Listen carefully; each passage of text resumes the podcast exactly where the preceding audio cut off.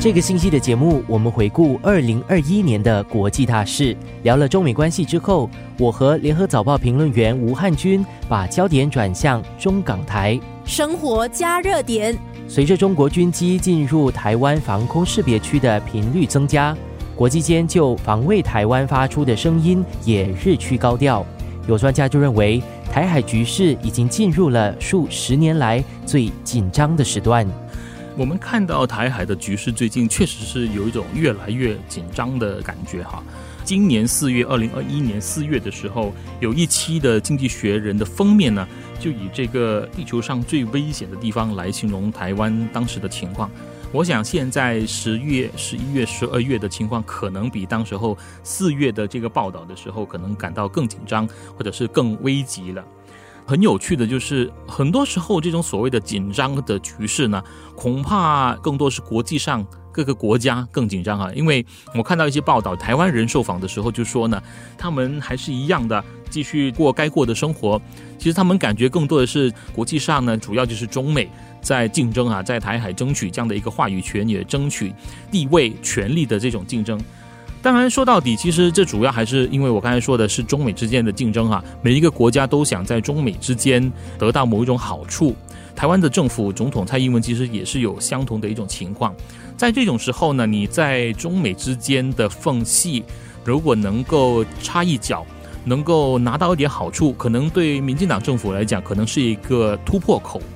所以我就不奇怪说蔡英文呢会有各种各样的动作，大家都在尝试要改变现状，尤其台湾的情况已经很多年不变，包括在外交上呢，他很多的空间都被挤压了，被大陆挤压了，所以他必须要找一个突破口。在中美竞争越来越激烈的时候呢，它可能是一个危险的一个举动，但是可能也是它能够找到突破口的时候。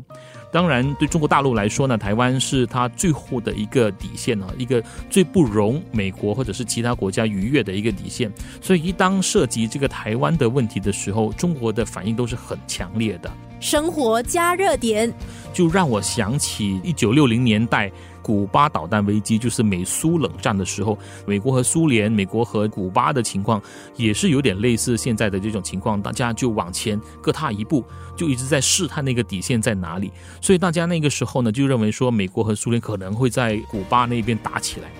当然最后就是靠政治智慧，可能也就是一念之间呐，所以大家最后战争没打起来。但是我觉得这个台海的局势可能还没有到古巴导弹危机的那个地步，所以我觉得接下来的情况呢，可能会大家都感觉到紧张。但是正如台湾人所说的，其实岛内的生活还是很平和的，大家继续吃喝玩乐。国际上呢，很多人更多的可能是在看热闹吧，就看这个中国和美国，还有台湾、还有日本、澳大利亚这些要怎么去玩这场游戏。说回香港局势。持续了好一段日子的游行、集会以及示威，在今年情况大大缓解。在这一方面，基本法和香港国安法起了多大的作用？听听联合早报评论员吴汉军怎么看。生活加热点。我记得去年我们在做这个节目的时候，香港是一个特别拉出来的课题。今年我就把香港综合到了中港台这一期节目当中。去年备受瞩目，今年的香港。真的是如他的行政长官林郑月娥所说的，已经回到一国两制正确的轨道了吗？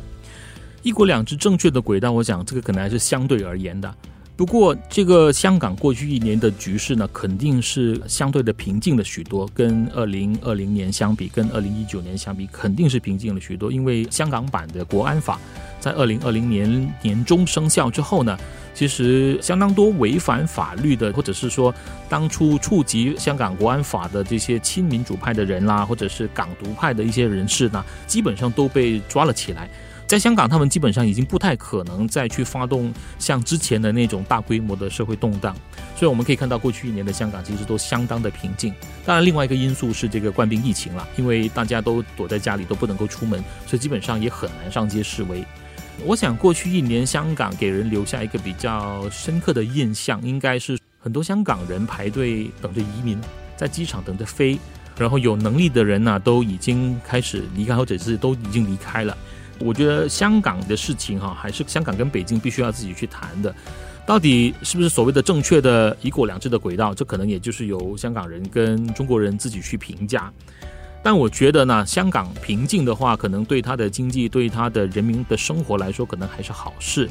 当然，有所谓的一些美国或者是欧美的企业认为香港的自由受到了影响，所以对于他们将来在那边经营、在那边投资，都有一些不满的一些情况。这些可能还需要时间来证明了。